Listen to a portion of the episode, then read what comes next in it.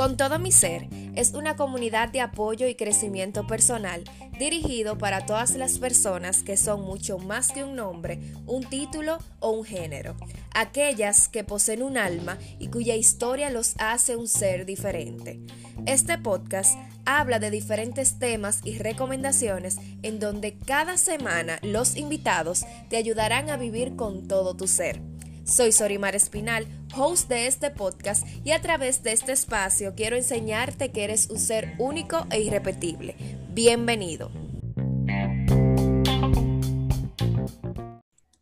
Hello, hello, bienvenidos al episodio número 3 de esta segunda temporada de este podcast. En el día de hoy nos acompaña Indira Castro, psicóloga industrial escritora y creadora del proyecto Soy Inspiración. Hola Indira, ¿cómo estás? Hola Sori, muchísimas gracias por la invitación y hola a todos los que nos están escuchando. Gracias, gracias a ti por aceptar mi invitación y por venir a hablarnos sobre un tema tan importante que de verdad para mí es algo que todos deberíamos de empezar a implementar porque sinceramente es una terapia que la recomiendo al 100%. Totalmente. Pero antes de iniciar, me gustaría, Indira, que nos dijeras quién eres para los que no te conocen. Perfecto. Bueno, como tú decías, mi nombre es Indira Castro. Yo me defino como una persona muy apasionada, entusiasta y que ama el arte en su máxima expresión. Siempre estoy buscando maneras de demostrar el arte ya sea en la escritura, en el baile, apoyando a las personas también en su crecimiento, siempre buscando maneras de, que el arte salga. Y bueno, es lo que define también mi personalidad.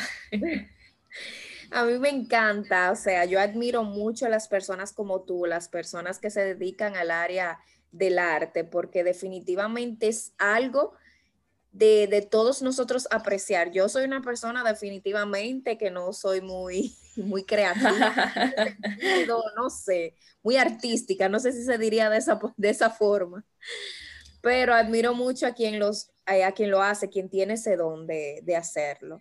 Y ya para entrar eh, en el tema de hoy, que estoy muy emocionada de que estés aquí y nos hables de todo eso. Indira, sobre todo lo relacionado con la escritura emocional y cuál es tu historia con ella. Perfecto. Bueno, yo eh, voy a hacer una anécdota ahora que posiblemente muchas personas eh, les haya pasado lo mismo y es que todos teníamos un diario cuando éramos pequeños.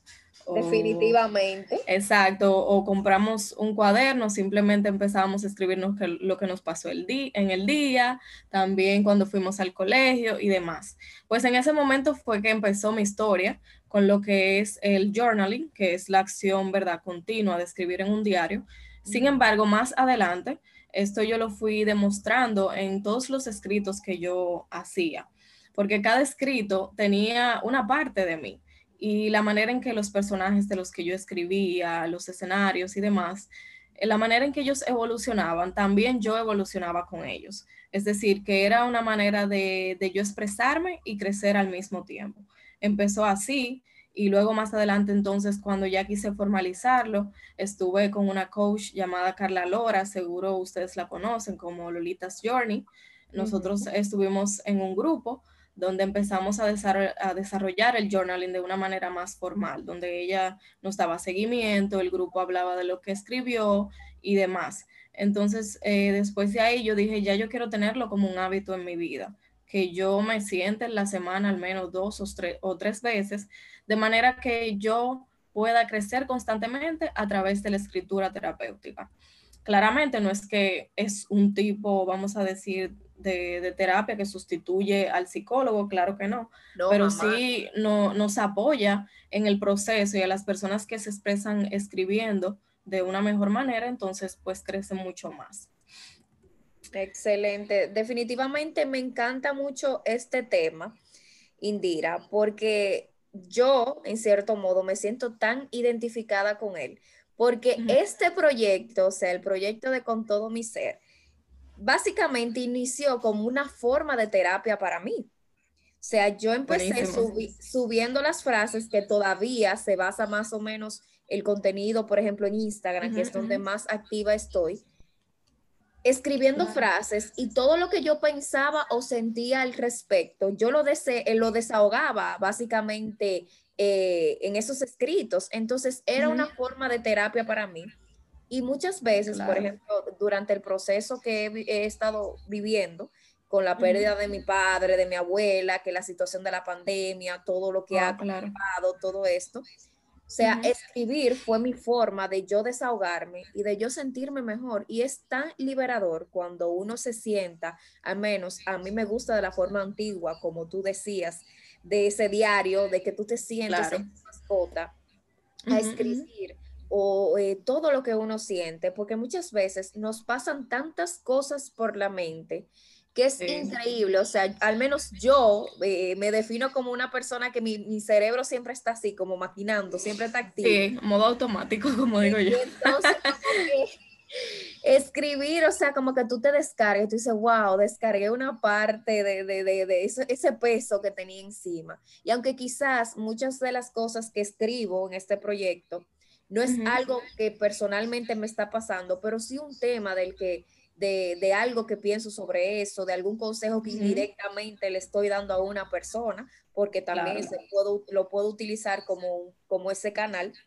Pero definitivamente es algo que, como dices, no sustituye al psicólogo, pero sí muchos de ellos lo recomiendan dentro de su, de su forma de, de terapia porque claro. todo eso debe de ir acompañado de un especialista, de una persona que te guíe si estás pasando por una situación. Pero tú que quizás estás en un momento que no estás eh, de un estado crítico en algo súper grave, tú sentarte a escribir eh, puede ser una forma tan liberadora de tú sentirte bien, de tú empezar a agradecer e incluso a empezar a conocerte a ti mismo Exacto. tú decías anteriormente de cómo tú escribiendo ponías una parte de ti en cada escrito, en cada párrafo, porque esa, es, es parte de, de, ti, esa es, esa es tu esencia, hacer todo eso. Claro, porque cuando yo plasmaba mis emociones en ese papel, yo sentía que mediante ese papel se iba llenando, yo formaba caminos que a mí me ayudaban a ser libre, a yo decir, wow, qué bien se siente reconocer quién soy, saber cómo me siento, cuáles son mis sentimientos, porque al final del día la escritura terapéutica no es solo un medio de expresión de, esas situaciones difíciles, sino también de mis sentimientos, de cuáles son esos pensamientos que, derivan de mis experiencias diarias, de mis experiencias pasadas, ¿tú entiendes? Y lo que más me gusta también de esto del diario, y, y lo uno mucho con el arte también, es que podemos expresarnos de cualquier forma si un día no te sientes bien para escribir, dibuja algo en tu diario. Si un día sientes que, no sabes eh, cómo escribir algo, haz un esquema, ¿me entiendes? O escribe una frase que defina tu día. Y todo eso tiene que ver mucho con el journaling también. Esa manera de expresarnos no tiene que ser la misma manera que lo hacen otros o lo que dice una guía, sino hacerlo de nuestra manera. Escribir de eso que agradeces en el día, cuál fue tu reto del día, cómo quisieras eh, seguir desarrollando tu semana, ¿me entiendes? Eso es buenísimo para expresarnos. Y algo que me encanta también es que nos da un enfoque constructivo de las, de las situaciones. ¿Qué quiere decir un enfoque constructivo? Que nos ayuda a ver lo bueno. ¿Cuál es, cuál es la belleza de mi cicatriz? ¿Cuál es la belleza detrás de esa situación difícil? ¿Qué yo voy a aprender de eso? Mira cómo tú dices, cómo te ayudó con, el tema de, tu abuelo, eh, perdón, abuela, de tu padre, ¿me entiendes? O sea, ese enfoque constructivo, ¿qué yo puedo aprender de esto? ¿Cómo yo me siento emocionalmente cada día? Que a veces se nos olvida preguntarnos cómo yo me siento hoy, porque creemos que, que nada más es bien y mal. Eso, eso no es bien y mal, no es una emoción. Tienes que decirme, yo me siento alegre, yo me siento triste, y, e identificar eso. Y si es un sentimiento que es, eh, vamos a decir, difícil porque no nos gusta, no negativo, porque cada emoción tiene algo que enseñarnos, o sea, no hay emociones ni positiva ni negativa, eso es mentira. Pero ¿qué, ¿qué yo me siento hoy y cómo esto me va a ayudar a seguir mi día a día? y escribirlo es poderoso porque tú verlo, o sea, yo no puedo explicarte, pero cuando tú escribes las cosas y tú la ves y la lees, tú la internalizas mucho mejor.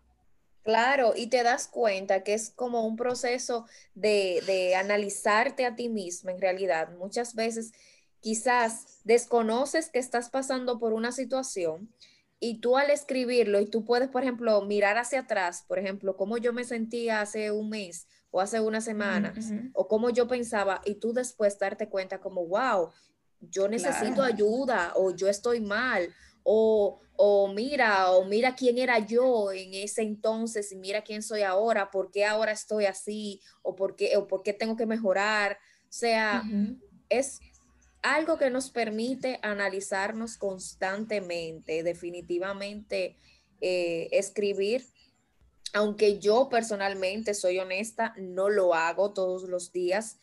Y también por soy de las que digo, cada quien tiene su proceso y su momento de hacerlo. No es algo de que tú vas, vayas obligado después que escuches este podcast, vayas todos los días a escribir o ponerte a hacer, señores, es un hábito. Es lo mismo que me está pasando a mí con meditar.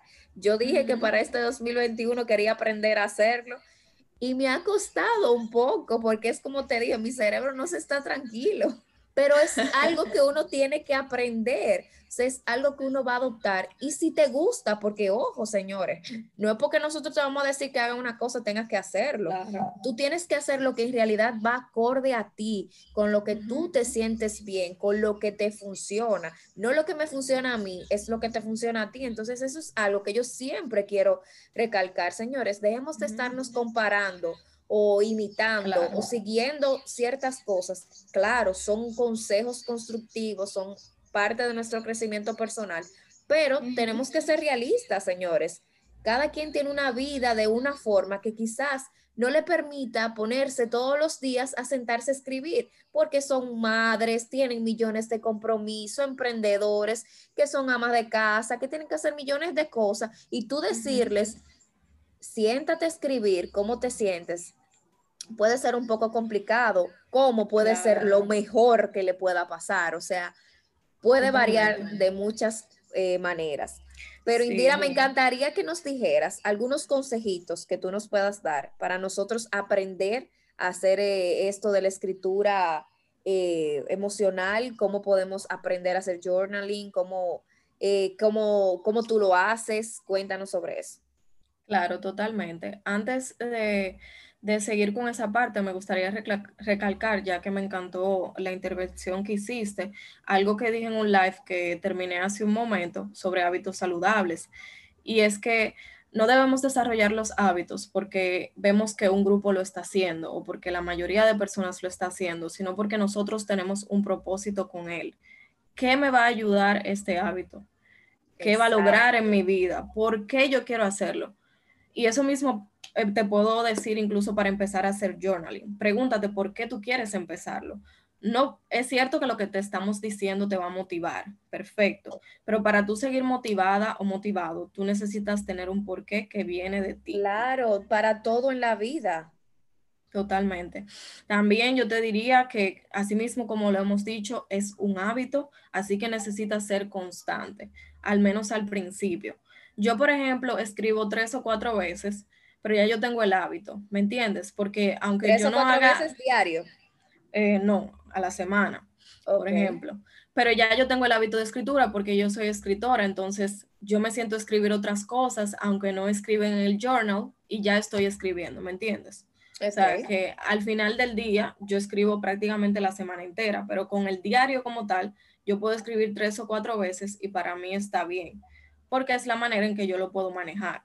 A veces lo hago la semana entera y así, dependiendo. Pero lo importante es que cuando se estén pensando, al menos se haga interdiario para coger como el hábito de, ah, yo cojo mi diario y, ya, ¿me entiendes? Y tener también un tiempo específico que tú digas son 15 minutos al menos que yo le voy a dedicar. Yo, por ejemplo, le dedico máximo eh, una hora, por ejemplo de 30 minutos a una hora. Cuando dibujo, yo du una hora porque me gusta dibujar también, me gusta eh, poner ah, colores.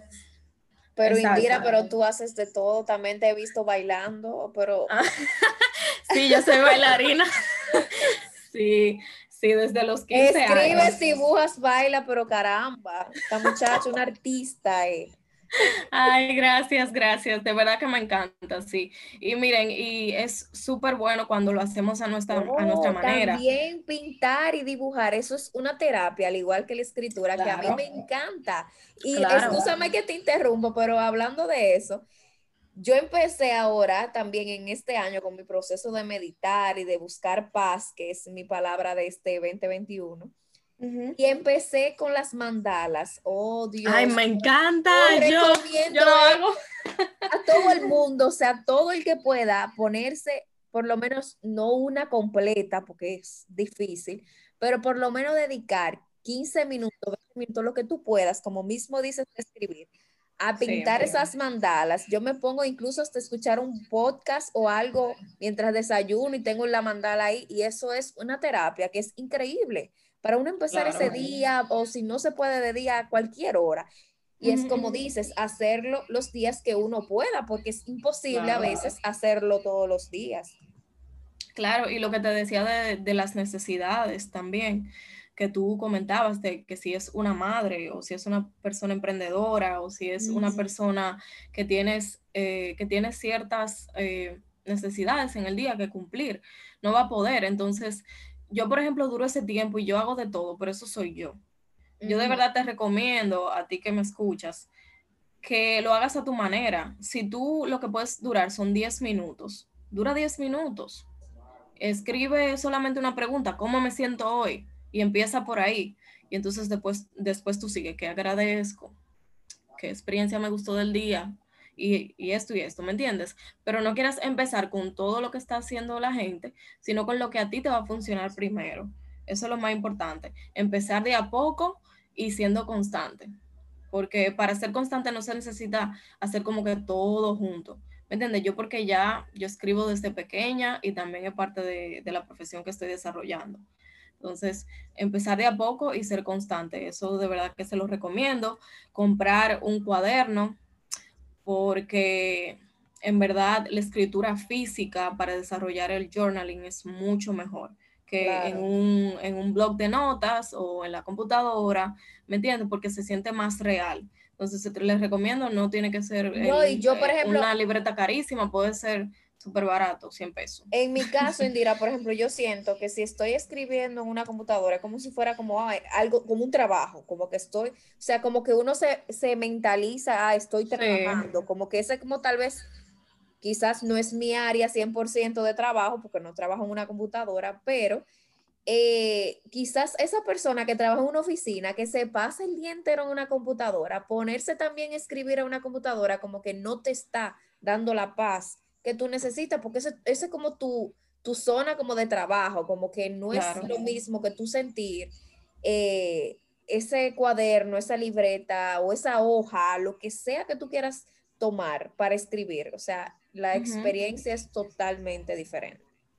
Claro, totalmente de acuerdo. Sí, entonces nos decías, Indira, que te interrumpí. Ah, sí.